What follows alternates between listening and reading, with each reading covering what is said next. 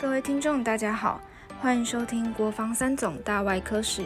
今天我们邀请到的专访来宾是现任于三军总医院创伤医学科的许胜德医师。许胜德医师毕业于国防医学院第九十二期，曾荣获八仙乐园粉尘爆燃事件收治医院有功人员表扬，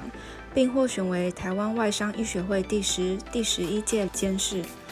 究竟许胜德医师是如何成为现今创伤医学科的成功人士？在医师之路上最感念的恩师是哪位？他又是如何勉励自己，让自己坚持走下去的呢？让我们继续听下去。我们今天特别来访问到我们的创伤医学科的主任徐主任。那我们创伤医学科在我们的三种算是一个比较新的科。那今天我们特别来请我们徐主任来讲讲看我们的创伤医学科，在他接主任以后如何的开创未来，然后对于未来他的规划跟想法。那请我们徐主任稍微来讲一下，谢谢。嗯，你好，创伤医学科算是一个比较新的科别，那历史也比较短。是民国九十二年创立到现在，那当然中间也历经过刘晓东刘主任、陈正荣陈主任，这当中也历经过改制，就是从急诊部改制到外科部底下这一个单位。那在自从我接任主任之后，因为毕竟这是一个比较新的科别，那编制上面人员也是比较少的一个状况。所以在我的规划里面的话，我首先想到的就是如何壮大我们这个科别。是第一个，我们当初的一个外伤科哦，隶属在外科部的底下。那我们要处理的不仅仅是只有外科的创伤，还包含其他的骨科、神经外科相关科别的一个创伤。因为毕竟来到急诊室的一个病人，他都是属于复合性的一个伤害，他不会说只有单单我们外科属性。它也许也有包含眼部的或是耳鼻喉科部的损伤，所以专门的人员如何让他们引入到我们的一个团队里面来，就是我们非常重要的一个工作。因此，在我接任了主任以来，第一个就是能够 organize 这个团队，首先就是扩展我们的一个 member。那在这个部分的话，也受到长官们的一个赞同，那觉得说。创伤毕竟是我们国军必要发展的一个项目，因此他们也非常积极的帮助我们，就是让我们这个团队能够更茁壮。那目前我们也创立了一个外伤中心，外伤中心的话底下有包含所谓的胸腹创伤以及重症的一个管理组，那另外也有脑神经外伤组，那还有创伤骨科组。以及近几年，由于现在 endovascular 的进步，那外伤不再像以前一定要进到大手术室里面开胸剖腹的一个方式，现在都是进行一种微创的一个处置，甚至你的一些 solely organ 实质器官的一个出血，在以往可能像肝脏的一个出血或者是脾脏的一个出血，可能都是用剖腹的方式进去处理，首先要牺牲掉可能是你的器官的功能。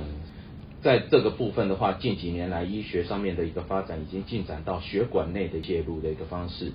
进去将借由出血的血管把它阻塞掉之后，就可以 reserve 下来这个器官。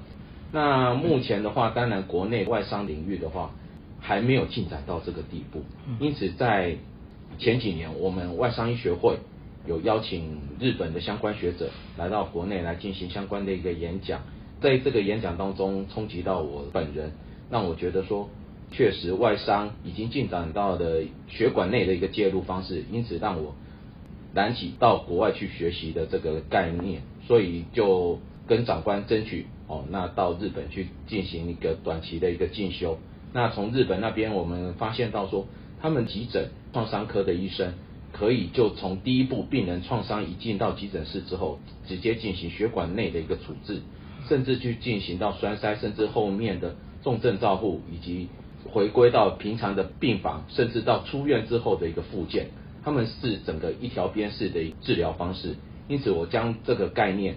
从日本再带回到我们台湾之后，那也跟我们的长官们报告，诶，国外的一个目前创伤的一个进展方式。所以，接下来我们创伤科的一个进展，朝向这种 mini invasive endovascular 的一个处理方式。培养我们的一个新的主治医师，甚至将来的一个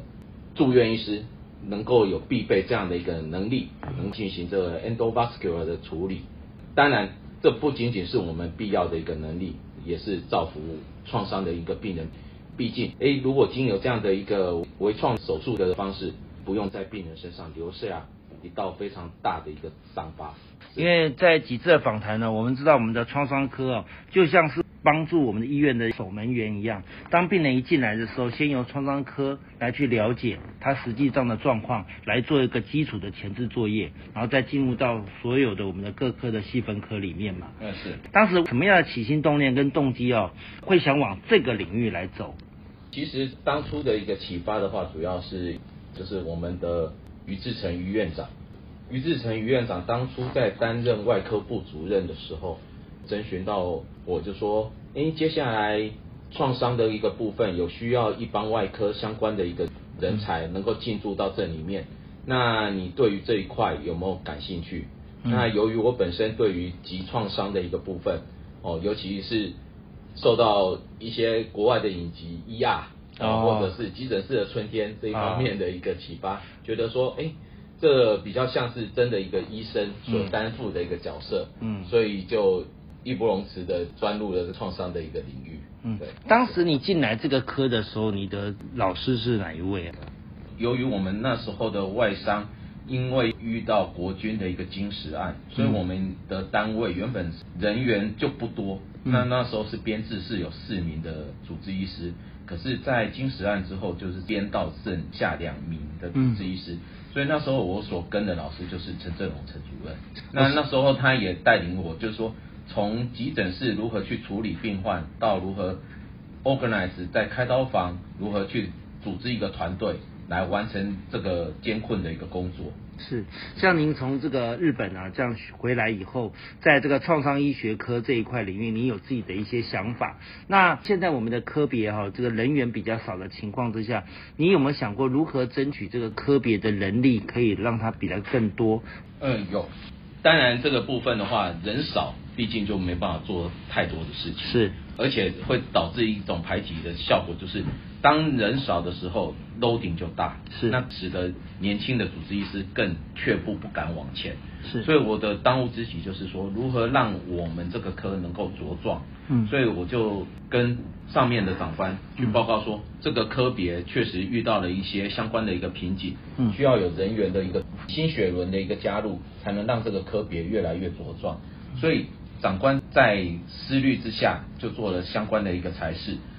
首先就是像我刚才所说的，就是从外商中心的一个编组的方式，借由这样子来扩编我们的相关的科别的人员。嗯，那也借由这样带着他们各科的一个专长，来投入到我们创伤的一个领域，彼此之间都可以互相的一个学习。是，嗯，我们今年国防一百二十周年，那也做了这个我们的国防大外科史啊。那未来一定会有一些学弟学妹，或者是未来同学，想要在选择创伤医学科上面，你自己觉得选这科应该需要具备什么样的特质，给我们这些学弟学妹一些方向？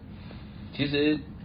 就保持着大家当初从医的时候的热血，创伤科它就是不分日夜。其实常常创伤都是在什么时候？破晓时分，夜深人静的时候，是。创伤才会在这种时机点产生。对，那你能够克服住你身体的一个疲累状态，然后利用你的热情去救治这一些受难的病人。是因为这个其实理想方面真的很崇高，可是现在的人一听到这个常常要加班夜班，或者是在像刚您讲的这个随时都要昂扣在这个夜小时分的时候。那这样的年轻人，他势必会却步啊。那你在这个领域来讲，你因为身为现在的创伤医学科主任呢，呃，在这个领域里面，虽然热情很重要，但是有没有其他的方法让激起他们在未来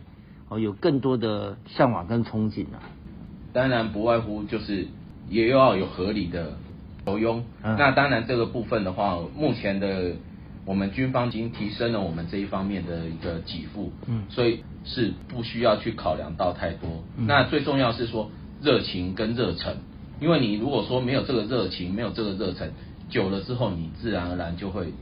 因为你的工作，就像刚才说的，常常都是在夜深人静、破晓时分的时候才产生，都是你身体最疲累的时候，你没有这个热情的话，你没有办法去克服这一方面的一个疲倦，或者是身体上面、生理上面的一个疲劳。呃，讲到这边啊，你有没有曾经做什么特别的一个事情，让你持续在这个科里面去努力下去的动力？其实自从我接任之后，真的是应该说灾难不断，对，不晓得这是好还是不好。嗯，哦，印象最深刻就是在复兴航空的那时候的事情，就是有一天早上，于院长就拨电话给我说：“盛德啊，你该准备一下。”我说：“嗯，报告院长什么事情？”他说：“哎、那个基隆河上面有一有个飞机掉下来。”我说：“报告院长，真的吗？这是飞机掉下来？”嗯，因为我那时候正在念博士班，哦那当天下午刚好有个口试，啊，我就说，报告院长，我下午有个口试。他说，哦，你这个可能要先取消，这个事情比较重要。报告院长，可是我都没有听到任何的消息，因为现在的新闻这么发达，应该网络一下就会说，哦，哪里有什么，可是我没有看到这个消息。他说，这个是接由特殊管道接到的，你可能要随时 organize 你的团队，哦，随时要出发了。我说，哦，飞机掉下来，它是那种模型的那种，比如说砸到人或者是什么，可能一两个人。那个院长就跟我讲一句，哦，不是哦，那个飞机里面有二三十人，是那种就是台北飞到澎湖、台北飞到金门的那种客机。我一听掉在台北市，哇，那这事情应该蛮大的。那马上脑海，里面想到的是，就像电影画面一样，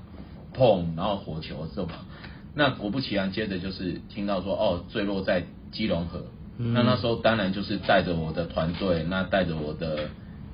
急诊室的团队，那一起到赴现场。那那时候真的是一到现场，看到机腹朝上，那机身朝下的状况。嗯当然我们在岸边也是跟台北市的救护团队一起合作。可是不幸的是，遇难的人数还是比较多。是那当然救治上来的，我们当然也尽我们的本能，就是帮他们救回到我们医院当中后接受后续的一个照护。那那一次在存活的过程当中，到我们医院的总共有救治了市民的一个民众。是对，那当然也经过后续的，就是他们的一些创伤后症候群的一个状况，那我们也经由精神科的医生的一个介入，那